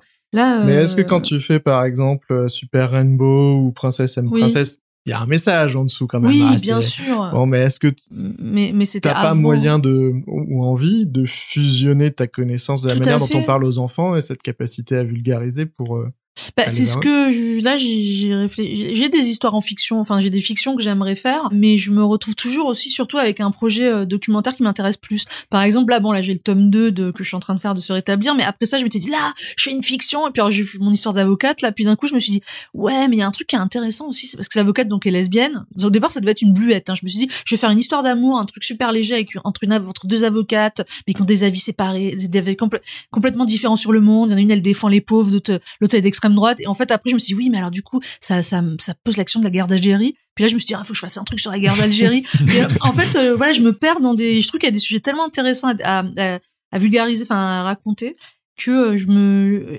j'arrive plus à, la fiction ne m'accroche pas assez j'arrive aussi à un âge moi ça fait 20 ans que je fais de la BD à chaque fois que je fais un projet j'ai envie qu'il soit important pour moi et qu'il ait une importance de manière générale même si elle est minime et même si elle concerne que peu de gens et je, je, je pourrais plus je crois aujourd'hui faire un projet totalement gratuit dont j'en ai rien à foutre, que ça une, que ça laisse une marque quelconque, euh, juste pour rigoler. Voilà, j'ai plus envie de faire des trucs juste pour rigoler. Mais après, moi, j'aime beaucoup manier l'humour, donc euh, effectivement, il faut trouver un moyen de mélanger les deux. Et peut-être que sûrement que j'en referai, mais euh, mais il y a trop de sujets. En fait, il y a tellement de sujets qui sont passionnants, qui à la fois ont besoin d'être traités, qui moi, moi aussi, je fonctionne vachement à l'affectif. Si le projet il me révolte ou qui m'emporte et tout ça, j'ai envie d'en parler, de faire une BD dessus. Toi, Fabien, t'as fait le chemin inverse parce que tu arrives à la jeunesse. Donc là, tu viens de sortir Marilou, que je vais te laisser euh, raconter. Marilou, Marilou, c'est une euh, petite fille euh, qui habite en ville avec ses parents et ses parents décident de s'installer à la campagne. Et l'idée, c'est de raconter de quelle façon cette petite fille va se faire à son nouvel environnement. Elle va rencontrer deux personnages importants dans sa vie. Ça va être un âne qui s'appelle Gédéon et un rouge-gorge qui s'appelle Georges. Et euh, l'idée, c'est de raconter voilà sa nouvelle vie à la campagne, mais c'est pas le cœur de la série. La campagne, c'est euh, en gros euh, les aventures d'une petite fille avec ses amis rigolos. Encore une fois, c'était vraiment cette idée de faire des trucs différents, casser la routine, explorer des nouvelles façons de raconter. Je me suis rendu compte que raconter non seulement il y a une différence entre BD du réel et fiction, mais alors raconter de la fiction jeunesse, pour moi, c'était encore un truc vraiment différent parce que dans le dans la fiction jusqu'à présent, les, les à la fois dans les thématiques que mais dans la façon de le faire, il y avait un truc très euh, libre. C'est-à-dire que j'écrivais de façon très euh, instinctive et euh, au fil de l'eau. Et là, en fait, il y avait de, de plein de contraintes qui apparaissaient Il y avait la contrainte du format. Euh, moi, je fais des gros, des grosses BD et je me laisse un peu emmener par le, par les dialogues, par les situations. Et là, je me disais, bah non, il faut être efficace parce que euh, tu peux pas vendre une BD de 300 pages à des gamins. Et puis aussi parce que ce coup-ci, c'est pas toi qui dessine. C'est vrai, c'est vrai, c'est Olivier Dutot. Ça m'était déjà arrivé avant, mais c'est presque une première, ouais, effectivement, de scénariser pour quelqu'un d'autre. Et, euh, et donc voilà, il y a cette contrainte de la du format qui est euh, assez nouvelle pour moi. Il y a cette contrainte aussi de de l'efficacité d'une certaine façon. C'est pas seulement lié au format, c'est lié à l'enchaînement des situations, à la façon dont tu mènes euh, ton arc euh, narratif. Euh, et ça, c'est des choses que je maîtrisais pas du tout. Je suis pas sûr encore totalement de les maîtriser, mais c'est une autre, c'est une autre écriture en fait. À la fois, c'était très compliqué pour moi. Mais en fait, c'est ça qui était chouette. C'était justement d'avoir cette sensation d'apprendre des nouveaux trucs voilà, de pas refaire sans arrêt les mêmes choses. Et comme c'est une BD euh, pour les petits, c'est vraiment une BD type première lecture, et puis après on peut la lire, même les grands peuvent la lire, mais comment tu t'es mis à travailler tes dialogues, la manière de parler pour être sûr que ça colle à... Bah le, le point de départ, ça a été de me dire, il faut pas que je la travaille comme une BD jeunesse. En fait, il y a eu plein de moments en dédicace où j'avais des enfants de 7-8 ans qui venaient me voir pour euh, l'Odyssée d'Akim, pour Ce n'est pas toi que j'attendais, et qui adoraient, et je me dis, mais en fait, si j'essaie de faire de la BD BD jeunesse en me disant je vais m'adresser à des petits donc il faut que j'ai un ton un peu un peu bébête ou trop voilà euh, trop enfantin. C'est c'est pas, vers là qu'il faut que j'aille parce que c'est pas c'est pas moi. L'objectif avec Marilou c'est vraiment de raconter des histoires comme j'aurais pu les raconter euh, dans mes romans graphiques. Mais de par le, personnage qui va vivre ces expériences et par les relations qu'elle va avoir avec ces deux personnages euh, animaux c'est plus ça qui va amener le côté BD jeunesse plutôt que la thématique. Parce que autant le premier tome bah, fait appel à des choses comme euh, le déménagement, le fait de se, réintégrer à un nouvel environnement, de quelle façon on peut rejeter ce que nous imposent nos parents ou pas. Par exemple, sur le tome 2 là que j'ai déjà euh, écrit, euh, bah, je vais raconter l'amitié entre Marilou et un petit garçon qui est porteur de trisomie 21. Et pour moi, ça c'est des sujets qu'on doit pouvoir aborder en jeunesse sans forcément se dire il faut que je le, je le bêtifie. J'ai envie de le raconter par un autre prisme. Mais le prisme, c'est les personnages, c'est pas la façon de, de raconter raconter les choses. Toi, Lisa, euh, quand tu faisais Nini Patalo, je pense que Nini Patalo, il y a une forme d'humour absurde qui, je pense que c'est au paroxysme de ce qu'on peut faire. Est-ce que tu, je sais pas, t'avais des gamins tests Est-ce que comment tu faisais pour dire est-ce que je peux pousser cette blague à ce point-là? Est-ce qu'ils vont me suivre? Ou est-ce que tu le faisais de manière instinctive? Ben moi comme euh, Fabien, mais c'était aussi le leitmotiv euh, de Cho à l'époque du magazine dans lequel je prépubliais, qui était un magazine lancé par euh, Jean-Claude Camano et par Zep, le papa de Titeuf. C'était de faire de la BD pas bébête. On pouvait faire des trucs crétins, mais on pouvait pas. Enfin l'idée c'était justement de pas prendre les enfants pour des imbéciles. Donc moi à partir de là en fait Nini Patalo je, pense qu'en vrai fondamentalement c'est une BD tout public c'est pas une BD jeunesse c'est-à-dire qu'elle peut elle d'ailleurs les familles quand les gens l'achetaient, c'était toute la famille qui me disait ah on aime bien, on est fan. Euh, J'étais vieux quand je l'ai acheté. Voilà. bah, j'ai eu beaucoup de public, j'ai eu un public vraiment euh, familial. Et ça, ça m'a fait hyper plaisir. Donc en fait, c'était une BD qui pouvait vraiment, qui a été cataloguée jeunesse de par le trait et de par le fait que c'était prépublié quand même dans un dans une collection jeunesse. Mais en réalité, euh, les, les, les, sujets abordés, puisque quand même il y a la mort, la maladie, euh, la dépression, qui sont des personnages en, en, soi. Donc moi, je suis allée très très loin. Euh, je me suis dit, il y a des endroits où on va pas avec les enfants. C'est-à-dire, on va pas vers le sadisme, on va pas vers le gore, on va pas aller vers bah, le sexe. Mais là où on va avec eux, et là où on peut aller, mais il faut y aller à fond. Donc moi, j'ai toujours fait ça et il se trouve que j'ai eu la chance aussi d'être dans une collection qu'il a tout à fait accepté et pour avoir eu des lecteurs vraiment de tout âge, j'ai même eu des petits lecteurs qui savaient même pas lire. On prend dans les BD ce qu'on y comprend. Un gamin de 7 ans, il va pas rire aux mêmes choses qu'un adulte de 50 ans, mais pour autant, ils pourront lire et rigoler sur la même BD. Et moi, je me suis rendu compte de ça, c'est que les enfants ont cette capacité à s'inventer des histoires entre les cases, à rajouter des trucs quand ils comprennent pas, ils interprètent. Il y avait vraiment plusieurs degrés de lecture. Moi, je l'ai pas fait exprès. Moi, j'avais 25 ans, c'est ma première BD, j'ai mis tout tout ce que j'avais à mettre, je l'ai mis. Et c'est vrai que je suis partie dans tous les sens et que je me suis éclatée. Et oui, cette BD, on me disait tout le temps, mais qu'est-ce que tu prends comme drogue? Mais comment c'est possible? Parce qu'en plus, c'était une époque. Je pense que euh, maintenant, il y en a plus des auteurs jeunesse et des auteurs qui ont cet humour-là un peu absurde. Mais à l'époque où je suis arrivée dans la BD, en fait, on était assez peu nombreux à avoir ce genre de registre. C'est-à-dire que les gens qui faisaient de l'absurde, ils faisaient pas de la jeunesse. Hmm. Et, et, et, la jeunesse, c'était très Dupuis, euh, oui, un peu sage. Mais même Zep, enfin, Titoff, c'est marrant. Et puis, il a un peu dépoussiéré le genre du, de la BD d'enfant. Mais, mais un truc complètement qui part dans tous les sens, il y en avait pas beaucoup. Mais aujourd'hui, je pense qu'il y a beaucoup plus d'auteurs qui ont ce humour-là, euh, un peu décalé. Euh. Ça a été adapté en dessin animé. Ça a été adapté en dessin animé. Est-ce que tu as participé à l'écriture de euh, dessin animé Oui, alors j'ai coécrit la Bible et puis j'ai coécrit beaucoup d'épisodes dans la saison 1 et ensuite j'ai pris la direction d'écriture de la saison 2 enfin la co-direction et j'ai écrit, j'ai coécrit pas mal d'épisodes. Je faisais aussi, j'ai dessiné aussi les personnages. Après, je me suis, j'ai pas évidemment, c'est un énorme travail, donc euh, il y a plein de pans que j'ai pas du tout maîtrisé et j'en suis un petit peu chagrinée maintenant. C'est-à-dire 20 ans plus tard, je me dis ah j'aurais pas fait comme ça. C'est-à-dire, il y par exemple pour le dessin animé, il y a beaucoup d'argent qui a été investi dans les décors. Enfin, je trouve beaucoup d'énergie qui a été mise dans les décors. Alors que bon, moi j'ai un dessin extrêmement simple, il y a quasiment aucun décor, et je me suis dit c'était pas nécessaire de vouloir enfin j'ai voilà si c'était moi qui avais pu euh, mais j'étais trop à l'époque j'avais 30 ans parce que ça s'est fait 5 ans après j'étais pas une période où j'étais hyper bien et je pense que voilà, je, je me suis pas imposée, alors que je pense que ça aurait pu être plus proche de mon univers à moi de départ, et ça aurait été pour le meilleur. Et j'ai découvert aussi, mais ça je le savais pas, que eh bien c'est une série de Boris Guillotto, euh, Nini Patalo en dessin animé, et pas une série de Lisa Mandel, parce que c'est le réalisateur en fait qui est le nom de la série. Et ça, moi, c'est un truc que je me suis dit, ok. Donc euh, ça aussi, si je devais un jour refaire un dessin animé, je dirais ah non mais là, soit je, je co-réalise ou je fais un truc, mais je... parce que c'était bizarre, c'était une série de Boris Guillotto d'après une, une idée originale, une idée de de Lisa Mandel et Laurent Sarfati, qui est donc la personne qui est devenue un super ami euh, avec qui on a écrit la Bible, d'après d'après la série Nini Batalo de Lisa Mandel. Et ça, au niveau de l'ego, alors que j'avais coécrit plein d'épisodes, que j'avais fait tout le caractère design, que j'étais en direction d'écriture à un moment donné, et c'était très c'était très vexant. C'est-à-dire. C'est ce qui fait euh, qu'après t'as arrêté. Ah non, ça s'est arrêté parce que ça a pas marché assez pour en faire d'autres. Après, j'ai fait plusieurs projets. Euh, avec d'autres gens, on m'a sollicité. Puis il y en a. En fait, c'est assez difficile. Moi, je le savais pas parce que la, ma série a tout de suite été adaptée. C'est assez difficile de d'arriver jusqu'au bout quand on fait un projet d'adaptation, d'arriver jusqu'à passer à la télé. En fait, c'est c'est quoi deux projets sur dix, je sais plus. C'est assez bas. Donc euh, les autres fois, après, ça s'est pas fait. Mais c'était donc il y avait un projet avec une autre série jeunesse. Et puis après, moi, je suis passée à autre chose. Là, je suis plus sur du long. Là, mais du long en fiction, euh, en prise de vue réelle.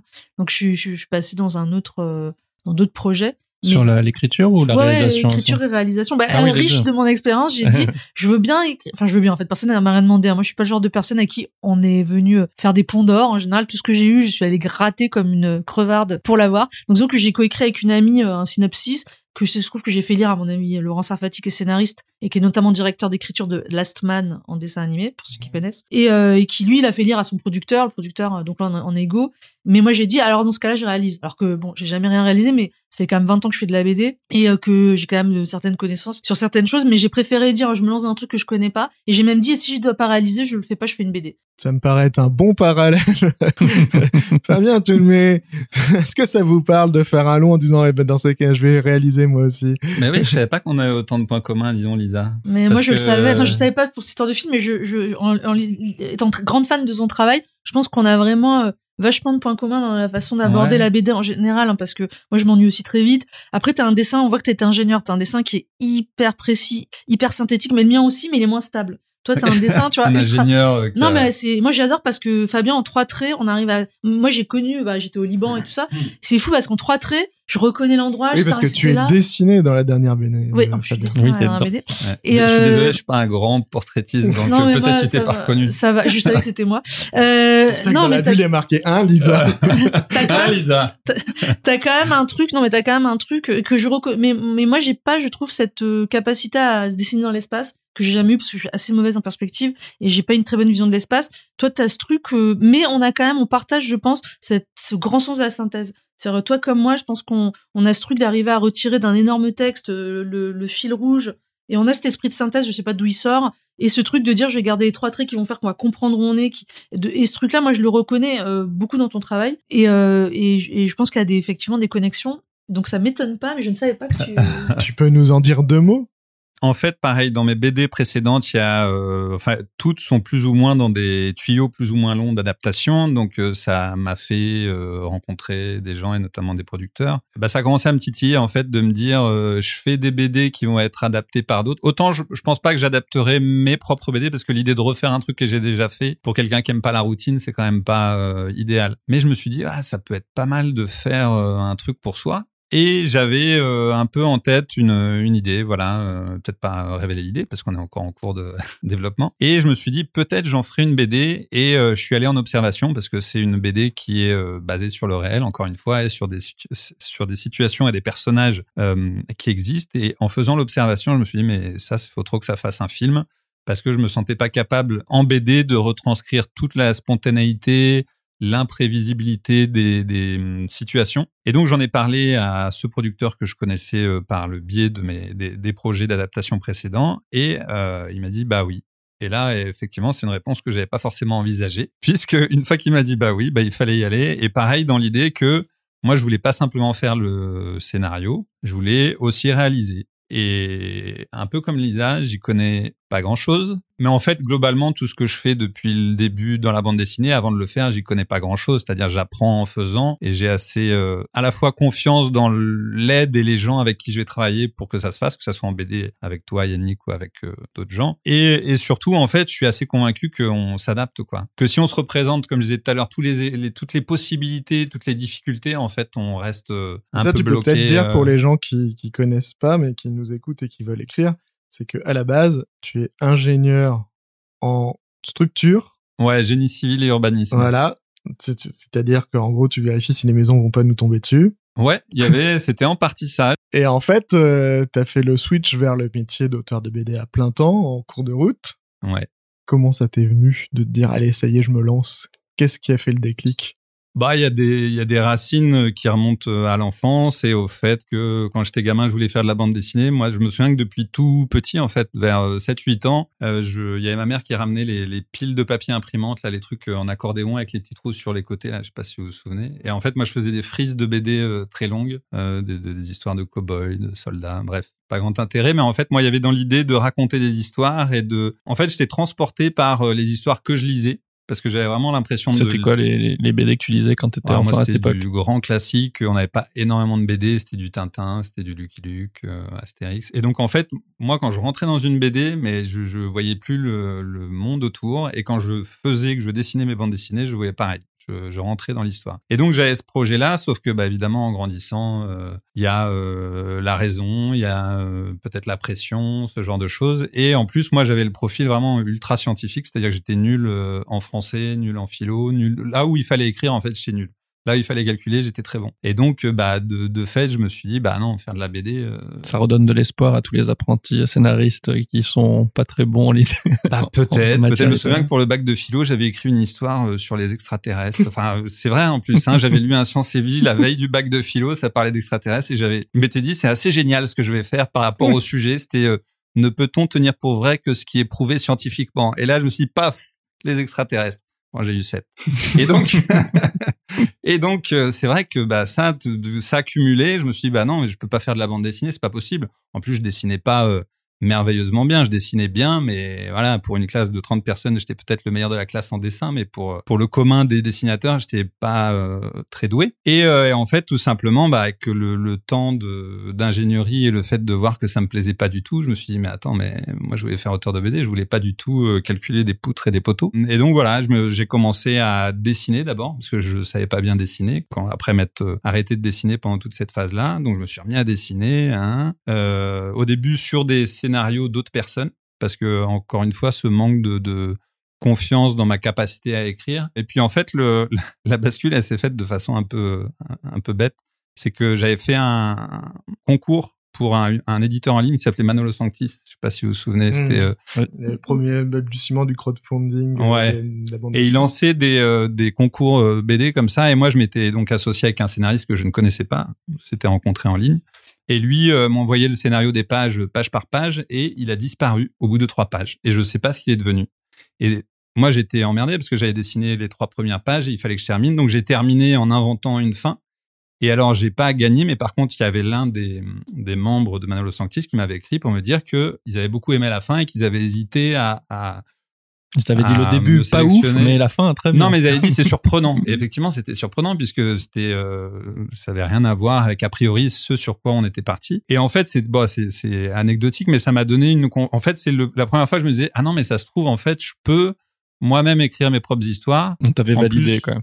Bah ouais, enfin ça m'a redonné confiance tout simplement et puis euh, en plus j'ai éprouvé du plaisir. En fait, c'était la première fois que je me suis rendu compte que moi ce, que j'appréciais dans la BD, c'était pas simplement le dessin, mais c'était même surtout le fait d'écrire les histoires, d'inventer les situations, de faire vivre les personnages. Et, euh, et voilà comment euh, bah, de cette de ce micro événement en fait petit à petit j'ai pris confiance et puis j'ai commencé à écrire et puis des trucs plein de trucs pas terrible, mais en fait, c'était aussi une façon de, de, de rattraper le temps de l'apprentissage que j'avais pas eu euh, avant. Toi, Lisa, t'as fait des études de- d'art appliqué, c'est ça? Ouais, alors moi, je vais faire de la BD depuis j'ai 4 ans à peu près, donc j'ai pareil, euh, je- ça, mais c'est marrant, c'est fou. Qu'est-ce qu'on a bien fait de vous On est mettre jumeaux. Non, ensemble je savais déjà, parce que déjà- avec Fabien, c'est déjà. Mais euh, on, en fait, un peu comme Fabien, moi, je faire de la BD depuis que je suis toute petite, et avec mon frère, alors, on faisait des immenses frises interminables. Alors nous, c'était parce qu'il y avait la dernière séance le mardi soir, donc on avait, c'était déjà plus du tout de notre époque. hein. On faisait les Japonais contre les Américains pendant des heures. Alors ils se combattaient, puis ça a duré. On faisait des bateaux pirates, des attaques de bateaux pirates, mais sur des frises comme ça euh, infinies. Et moi, je faisais aussi des petits Par exemple, il y a eu Rocky 4 m'avait vachement marqué. Donc il y a des scènes entières où il se prend un pain, il se reprend un pain, il devient de plus en plus ensanglanté. Et même euh, mes premiers dessins, ça a di- directement été de l'image séquentielle. C'est-à-dire que la première fois que j'ai illustré un récit pour la, c'était à la maternelle sur la fée des dents, alors qui est pas du tout un truc en plus français. La fée des dents, c'est plutôt américain. Moi, je, je- le dessin, c'est, euh, il n'y a pas un dessin avec une fée des dents, il y a quatre dessins avec la fée des dents, les dents qui arrivent. Bon, extrêmement bien dessiné, évidemment, j'avais trois ans et demi, mais c'était déjà de la séquence. Donc moi, j'ai voulu faire ça, et contrairement à Fabien, bah, par contre, bon, j'étais, par contre, moi, j'étais bonne à l'école aussi, mais euh, j'avais une mère euh, qui m'a toujours en- en- encouragée à à faire de la à faire ce que je voulais. Alors elle son obsession c'était qu'on fasse un métier qu'on aime. Mais quoi que ce soit, on aurait pu être boulanger, elle s'en foutait. Il fa... alors du coup quand elle a vu que moi j'aimais dessiner, toute ma vie en fait, j'ai senti que je pouvais et du coup, je suis arrivée au lycée, j'ai voulu aller en art appliqué donc faire un lycée technique. Tous les profs étaient contre quand même au collège. hein. Ils disaient tous non, il faut qu'elle fasse latin. Alors moi j'étais très bonne en, en littérature. hein. Et puis euh, ma mère a dit non, elle veut faire de la BD, elle veut faire du dessin et elle m'a mis dans le, dans le lycée technique parce que. Ouais, parce qu'elle sait un bac, on s'en fout. Mais ma mère a eu le bac à 28 ans. Enfin, elle a fait une, elle a fait aussi un parcours personnel ultra chaotique. Donc, euh, et ensuite, eh ben, j'ai été prise aux Arts Déco de Strasbourg. Donc, je suis partie à Les Strasbourg. fameux. La, la, Art la Déco mafia de la bande Et dessinée là, ça a été les, les pires années au niveau euh, euh, narcissique de ma vie entière. C'est-à-dire que je suis passée de bonne élève à une grosse daube. C'est-à-dire que ça me convenait pas du tout, moi, le côté liberté. euh, J'étais complètement immature, donc j'allais jamais en cours, je faisais que boire de la bière et découvrir, euh, bah, découvrir quand même la sexualité. J'ai fini quand même par, euh, même si je n'en parle pas dans mes livres, j'ai fini par la découvrir. Il était temps. Et en fait, j'ai tombé amoureuse, j'ai bu de la bière, j'ai eu plein de copains, mais alors, euh, j'étais nulle. Et en plus, j'étais en illustration jeunesse alors que moi ça ne me plaisait pas et que j'étais nulle. Et c'est que à la fin de ma scolarité, quasiment en troisième, quatrième, année, j'ai fini par redoubler quand même. Il fallait le faire à l'époque. hein. Et finalement, j'étais moi j'étais dans la case de boulet quoi. Mm. Et finalement, j'ai découvert euh, par Joseph B qui était qui est prof aux Arts Déco qui est, qui est un dessinateur de BD pourtant qui fait des trucs super réalistes qu'on pouvait faire de la BD en dessinant pas de manière hyper réaliste. Ce que moi, bah, t'es toujours dit, oui, Lisa, euh, toi, comme tu dessines, de toute façon, tu pourras jamais faire euh, Loisel. Donc, euh, ce que tu vas faire, c'est, faire de la BD jeune, de l'illustration jeunesse. Parce que comme toutes les filles faisaient ça à l'époque, on était encore dans un truc où les garçons faisaient de la BD, les filles faisaient de l'illustration jeunesse. Je suis arrivée aux Arts Déco, c'était en train de changer. Et puis après, je me suis mis à dessiner les trois dernières années de ma scolarité. Donc à partir de 21 ans, je bossais pour la presse chez Milan Presse, chez les clés de l'actualité junior. Et j'ai commencé à être autonome financièrement finalement euh, vers 22 ans, 21 ans. Et après, j'étais contactée par Camano. J'ai, grâce à Boulet, qui dessinait déjà dans Cho, j'ai dessiné dans Cho moi aussi en étant encore étudiante. Donc moi, mon parcours, par contre, ce que je veux dire, c'est que c'était une autoroute. hein. J'ai eu mon diplôme, j'ai fait ma première BD Nini Patalo direct derrière, et j'ai jamais arrêté depuis 20 ans, quoi. Et du coup, j'ai fait le- l'effet inverse que Fabien, c'est que moi, je- l'autre fois, je me suis réveillée, je fais, oh, mais en fait, ça se trouve, la BD, c'est pas du tout ce que je devais faire. ça se trouve, genre, je me suis, j'étais Est-ce que tu conditionnée. voudrais être ingénieur en... Oui, ça se trouve, je voulais être ingénieur en agronomie. Parfois, j'ai eu des crises existentielles où je me disais, mais finalement, euh, depuis que je suis née, je, je suis presque, c'est comme une espèce de destin, quoi. Et des fois, je me dis, mais ça se trouve, j'aurais mieux aimé faire autre chose.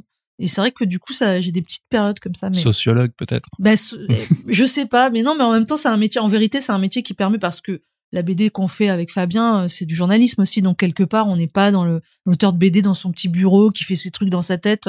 C'est un métier qui est hyper hybride, qui s'hybride très facilement. C'est ça qui est génial. Fabien, il passe son temps à voyager grâce à Bah, la bande voilà. dessinée. C'est vrai. bah ouais, ouais, c'est un métier qui peut amener très loin, qui peut faire faire plein de voyages, qui qui est très varié. En vérité, c'est un médium, donc euh, on l'utilise comme on veut. Et effectivement, quand on a tendance à s'ennuyer, c'est un métier qui est quand même euh, qui offre beaucoup de variété. Si on n'a pas envie de rester dans la même chose, bah là, moi, je me suis lancée aussi dans, dans l'édition. Donc après, y on- venir. Parle-nous euh, en quelques phrases d'exemplaires.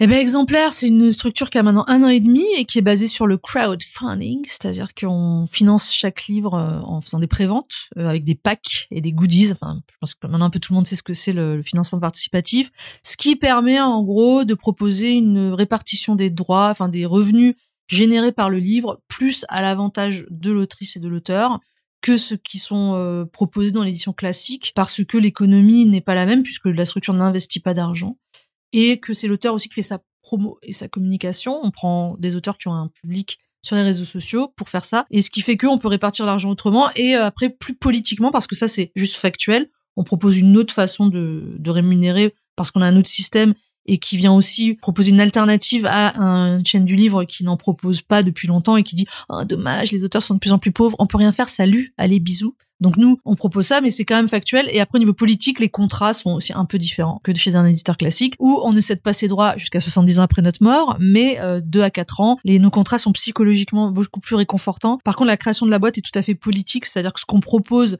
n'est pas révolutionnaire au niveau euh, au niveau euh, factuel, au niveau plastique, euh, au niveau formel, ça ressemble à la BD qu'on connaît. Il y a des trucs très mainstream, des trucs plus originaux. On révolutionne rien du tout. Par contre, notre volonté, elle est vraiment de proposer quelque chose d'autre qui puisse avantager des auteurs qui ont un gros parterre de lecteurs sur les réseaux sociaux et qui sont capables de se vendre eux-mêmes. Et, par exemple, là, Boulet vient de faire son crowdfunding et je crois qu'il a fait combien de pourcents de, de l'objectif Bah là, il en est à 1000 1100, je crois, ouais. Bah là, le premier, il était à 2000. Après, Boulet, c'est quand même l'exception, c'est-à-dire que c'est celui qui vraiment, il est 100 mètres devant tout le monde au niveau du crowdfunding. La plupart des auteurs, ils arrivent à gagner à peu près ce qu'ils auraient eu en avance compte tenu de leur carrière, du projet qu'ils proposent ils ont à peu près autant que ce qu'ils auraient eu chez un éditeur classique ou un peu plus avec euh, une autre façon de bosser donc euh, et après de meilleurs droits dans la durée. Maintenant Boulet c'est très particulier parce que lui on dirait que le projet de maison d'édition était fait pour lui. Mm. C'est-à-dire qu'effectivement un profil comme celui de Boulet qui a un parterre de lecteurs énorme et qui a surtout une présence sur le web euh, insensée, bah quand il lance quand il dit je vends une BD, bah il y a 5000 personnes qui vont acheter sa BD et dans notre économie 5000 personnes, ça fait ça génère énormément d'argent pour l'auteur. Là où chez un éditeur classique avec ce qu'il a vendu, là il a vendu 10 000 exemplaires du premier, c'est sympa, hein, c'est pas non plus euh, extraordinaire, mais ce, qu'il a, ce que ça a généré comme revenu pour lui était décuplé par rapport à ce qu'il aurait, ou on va dire, c'était au moins cinq fois plus ou quatre fois plus que ce qu'il aurait eu chez un éditeur normal. Donc on est dans une répartition des droits qui est différente puisqu'il touche trois ou quatre fois plus de droits que, que chez un éditeur normal. C'est un système qui, euh, qui a ses limites hein, et, et qui d'ailleurs qui se veut pas en remplacement de ce qui existe déjà. Aujourd'hui, je pense que ça doit re-questionner sur un auteur comme Boulet, qui depuis 20 ans travaille à augmenter son lectorat a bossé comme un chien. je, le connais. On était étudiants dans la même classe. Donc, c'est vraiment quelqu'un que je connais depuis avant qu'il publie, quand on était jeune et qu'on se tirait la bourre pour savoir qui allait avoir le prix du festival de Dincourt euh, de l'affiche, quoi. Ce gars, il a bossé comme un fou. Il a mis, il a pas été pris tout de suite aux arts déco. Il a mis trois ans à être pris. Il a été, comme moi d'ailleurs, assez méprisé au moment du diplôme parce qu'il faisait déjà de la BD, qu'il bossait déjà. On lui a dit, ah, la BD, euh, nanani. Il a, il a trahi son dessin. Il a bossé, mais comme un chien. Il a accepté des plans les plus pourris qui soient. Moi, je l'ai vu dans des bus Glénat, euh, à chaud, aller tout seul. Euh, il a tout accepté, il a mangé de la vache enragée. Aujourd'hui, c'est un gars qui arrive à plus de 45 ans à réussir euh, dans, dans ce qu'il fait. Pour moi, le fait que, parce qu'on m'a dit, ah, on m'a dit, mais c'est pas normal qu'il gagne autant, il devrait repartager. J'ai dit, mais le mec, ça fait 20, 20 ans qu'il trime, il s'est fait tout seul. oui, il a gagné, ok, il a gagné, je vais pas faire de tabou, il a gagné dans les 100 000 euros avec notre projet. Ouais, bah super, une fois dans sa vie, ce mec qui bosse comme un con depuis 20 ans, il va gagner 100 000 euros, il est pas né avec une cuillère d'argent dans la bouche pourquoi je vais lui dire ah bah non Boulet en fait toi je vais reprendre tes 50 000 euros tu vois puis je vais et je comprends que la base du capitalisme ce qu'on se bat dans la société pour euh, enlever aux plus riches mais je veux dire c'est pas non plus des revenus. Il a pas gagné 3 millions il aurait gagné 3 millions il aurait gagné même 500 000 euros ça se posait et puis Boulet c'est le seul de tout le groupe qui a, qui a généré autant de et revenus puis hein. euh, les auteurs qui passent par exemplaire pour autant arrêtent pas forcément de faire des, des bouquins Alors, ailleurs alors, qui euh, servent bah, à la répartition Oui, et puis non, mais et puis Boulet, quand il fait un livre chez Exemplaire, il fait vendre tous les livres de tous les autres auteurs. C'est-à-dire Ah, que lui, ça. quand il là, il est en crowdfunding chez nous, on a vendu, on vend, je sais pas, facilement trois quatre fois plus de livres que d'habitude juste parce qu'il y a Boulet et les autres qui font des crowdfunding en même temps que lui ont aussi plus de enfin en vrai ça c'est des locomotives ramène des gens sur la il ramène des gens et puis après euh, évidemment en plus il fait un livre chez nous il en fait d'autres il continue de bosser pour tous ses éditeurs habituels. Euh, les, les auteurs comme ça de toute façon ils font un livre chez nous le temps d'un livre. Et puis de toute façon il a parrainé quand même une autre autrice enfin on avait fait un système de parrainage pour les gens qui ont des, des crowdfunding comme ça très réussis où ils parrainent un jeune auteur une jeune autrice en s'engageant à compléter la somme si l'autrice ou l'auteur ne remplit pas son crowdfunding comme on s'est connu euh, il y a longtemps à l'époque des blogs Mm, BD oui. on sait que le parrainage de Boulet euh, ça aide bien puisque c'était le premier parrain du Festiblog et c'est comme ça que l'événement a eu de la notoriété quelqu'un comme Boulet, c'est quelqu'un qui devrait être rémunéré pour le travail de communication qu'il fait sur son travail. C'est-à-dire que c'est quelqu'un qui Oui, vend les livres qu'il vend. Pour 70% des livres qu'il vend, c'est parce que c'est lui qui fait la promo. Enfin, à un moment donné, les éditeurs devront se questionner sur ce genre d'auteur-là pour lui dire, écoute, on va te donner de l'argent en plus qui sera du fixe parce que ce travail de communication, tu le fais à notre place. Tant que les éditeurs se rendent pas compte d'à quel point les auteurs sont devenus polyvalents, ça, on va droit dans le mur parce que à un moment donné, bah oui, les auteurs sont de plus en plus capables de faire un livre tout seul, de le vendre tout seul, de faire la promo tout seul.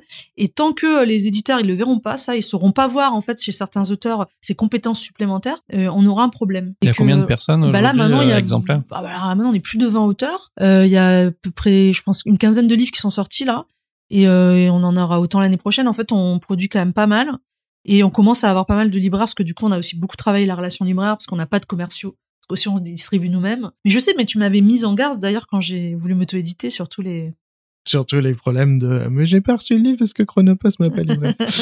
Euh, on va passer à la sélection. Quelle est la dernière bonne histoire que vous, toujours confondu, ça peut être une série, un film, un livre, que vous avez vu, lu ou entendu et qui vous a marqué ça rejoint un peu le tout début de, de l'échange où on part. Enfin, je disais en gros, euh, fait- le- une bonne histoire, ça doit être simple. C'est un truc où tu te dis dès le départ, euh, c'est rien d'extraordinaire, mais c'est dans la façon dont ça va être traité, dans les personnages que ça va devenir une histoire qui nous transporte. Pour moi, il y a deux exemples là, assez récents. Euh, Julie en 12 chapitres, qui est un film. Alors le pitch, il est euh, hyper euh, bateau. Ça raconte euh, la séparation puis tentative de retour d'un couple. Sauf que de la façon dont c'est mené, de la façon dont c'est construit à la fois les personnages et l'histoire, ça la rend hyper attachante. Ah oui Alors Fabien, moi j'ai détesté ce film et tu sais pourquoi? Parce que je déteste cette nana. Je la trouve pas du tout attachante. ou la Non, là, le personnage. le personnage? Personnage, je trouve nombriliste, mal dans Ah. sa peau et que du coup à la fin, je oh là là. Mais tu sais, je pense que ça renvoie à un autre truc de qu'est-ce qui fait une bonne histoire, c'est que c'est très subjectif.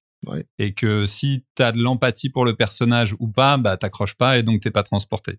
Donc il y a cette euh, histoire-là. Et l'autre, pour le coup, je sais que ça t'a plu puisqu'on en a parlé il y a pas longtemps, c'est The Chief. Mm. C'est, ça raconte, en gros, en, c'est un film. C'est un plan séquence qui raconte euh, la soirée de service d'un restaurant depuis la phase de préparation jusqu'à la phase de service. Et dans ce plan séquence, en fait, ce qui est assez génial, c'est que tu suis des mini-histoires de chacun des intervenants à ce, à ce restaurant, et en particulier le chef, qui a une, une, une importance un peu plus grande dans l'histoire. Et donc pour moi, ces deux euh, films, ils, ils représentent bien ce qui est difficile à réussir et ce que je recherche, c'est la simplicité, et avec la simplicité, faire une histoire qui, euh, qui transporte, même si les personnages sont nombrilistes. Non, on a le droit de pas aimer toujours le Bah chose. ça. Mais The Chef, j'adore. Lisa, Alors j'avais pas du tout réfléchi en fait à ça. Alors euh, c'est horrible parce que dans la panique me vient que un seul titre de film qui est pas du tout récent, mais que j'ai vu il y a pas très longtemps et je sais pas pourquoi qui m'a extrêmement marqué. C'est Call Me by Your Name. Mhm. Euh, j'ai adoré ce film. alors avec de quoi Chalamet, ça parce que parle. la beauté de Chalamet. Non, je rigole pas, c'est pas à cause de ça. Bah, ça parle d'une histoire d'amour, en fait, de la, de l'éveil à l'amour d'un jeune, d'un adolescent, euh, d'un jeune adulte, d'un grand adolescent avec un, un américain qui est là en visite, qui est, qui est pas beaucoup plus vieux que lui, et comment, en fait, cet éveil, euh, lui, sensuel, il le vit avec cet homme-là, il le vit aussi avec une, avec sa copine, et comment, en fait, on est dans un espèce de, de plaisir d'essence, dans un été, euh, flamboyant en Italie avec cette avec ce avec ce jeune acteur qui est qui est beau qui est qui en fait comment les acteurs les deux euh, dévorent la vie euh, comme ça dans toutes ses formes. Dans une un peu une classe bourgeoise hein, parce qu'ils parlent un peu plein de langues. Et euh, et en fait comment il y a un plaisir de vivre euh, il, ce film il est solaire. Et il m'a extrêmement plu mais alors c'est un film hyper sensuel c'est vraiment sur l'essence quoi. Et j'ai adoré la façon dont il dont il raconte euh, une relation comme ça, un amour d'été entre ces deux jeunes hommes, et comment en fait l'homosexualité n'est pas du tout le sujet. On dirait tout temps Chalamet qu'il est euh, incroyable, il est, il est, euh, ex- il est surtout euh, abasourdi par le, par le plaisir des, de, que, que tout lui procure. Il mange un fruit, c'est incroyable. Il embrasse une, fa- une fille, c'est incroyable. Il, il a cet homme dont il tombe amoureux, c'est incroyable. Et il vit tout. Et après, à un moment donné, bah, il est triste parce que c'est un amour d'été. Et ben, comment il vit sa tristesse aussi de manière pleine. Ce film, en fait, il, il, il m'a marqué. Alors, j'aurais voulu trouver autre chose. Exemple, j'ai lu des BD entre temps et tout. Mais alors, c'est ce film qui m'est venu là. Donc, euh, je, c'est celui-là dont je. Et alors, je à propos de BD reportage et documentaire, quelle, est, quelle est celle qui vous sert de référence? Ça, ça peut être un truc très ancien, que vraiment vous dites ça, c'est vraiment ce que j'aime. Je pense que la première que j'ai lue, ça doit être euh, une de Joe Sacco, genre euh, Gore HD. Et c'est bizarre parce que elle m'a beaucoup marqué. En même temps, je suis à peu près sûr que c'est pas le genre de choses que je veux faire. Pas parce que je trouve que c'est pas bien fait. Au contraire, je trouve que c'est hyper rigoureux, euh, très riche et tout. Mais justement, je pense que pour moi, la façon dont je veux raconter les histoires, c'est beaucoup trop riche. Il y a beaucoup trop de dialogues, de plans fixes. Mais en- tout cas, pour moi, c'est pas forcément une référence, mais c'est une BD qui m'a donné un peu le cap, en fait, qui m'a montré un peu ce qu'il était possible de faire en, en BD journalistique Et ce qui est sûr, c'est que voilà, c'est un, un maître dans ce domaine-là et, c'est des, des chouettes BD. Moi, j'ai été bah, évidemment hyper marqué. Alors, c'est pas vraiment du reportage, mais c'est quand même de la BD autobiographique et documentaire. C'est euh, bah, c'est évidemment euh, Mouse, la première pour moi la première BD euh, que j'ai lue dans le truc là où j'étais jeune, que je trouve toujours bah, qui est un chef-d'œuvre. Et ensuite le photographe de Guibert, un style graphique qui n'a rien à voir avec le mien, mais pour le coup que j'ai vraiment adoré. J'ai mis très longtemps à le lire parce que le dessin me bah, était était pas du tout ce que j'avais l'habitude de lire. Ouais. Et au final, j'ai trouvé ça génial. Après, il y a, il y, a, il y a évidemment il y a Guy Delisle, hein, qui est un peu une référence aussi, euh, qui ressemblerait plus à ce qu'on fait finalement. euh. Mais celui, moi, les, les, les deux, je dirais Ars Spiegelman et Maus pour moi, parce que ça montrait aussi l'autobiographie, ça montrait aussi euh, comment on raconte l'histoire. Ça, je trouve qu'il a développé puis avec un, un trait extrêmement simple. Donc pour moi, c'est un peu, euh, je trouve, un- euh, ça, ça a été euh, un fondateur. Pour finir, quel est le meilleur conseil d'écriture que vous ayez reçu? Euh, j'ai jamais eu la chance que quelqu'un se soit adressé personnellement à moi pour me donner un conseil. Non, mais je me souviens. ton événement déclencheur pas trop loin du début. Non, non, mais je me souviens d'un truc. Il y a- il y a une phrase qui m'a marqué, qui m'était pas personnellement adressée puisqu'elle était racontée à la radio par euh, Riyad Satouf. À l'époque, j'étais encore euh, ingénieur et je commençais déjà à lorgner vers le la bande dessinée. Et moi, il y avait un truc justement, ce côté euh, dont je parlais tout à l'heure, euh, nul en français, nul en écriture, et donc a priori incompétent pour faire du scénario. Et dans une interview sur France Inter, il avait dit faire de la BD, c'est un peu comme jouer avec des Playmobil.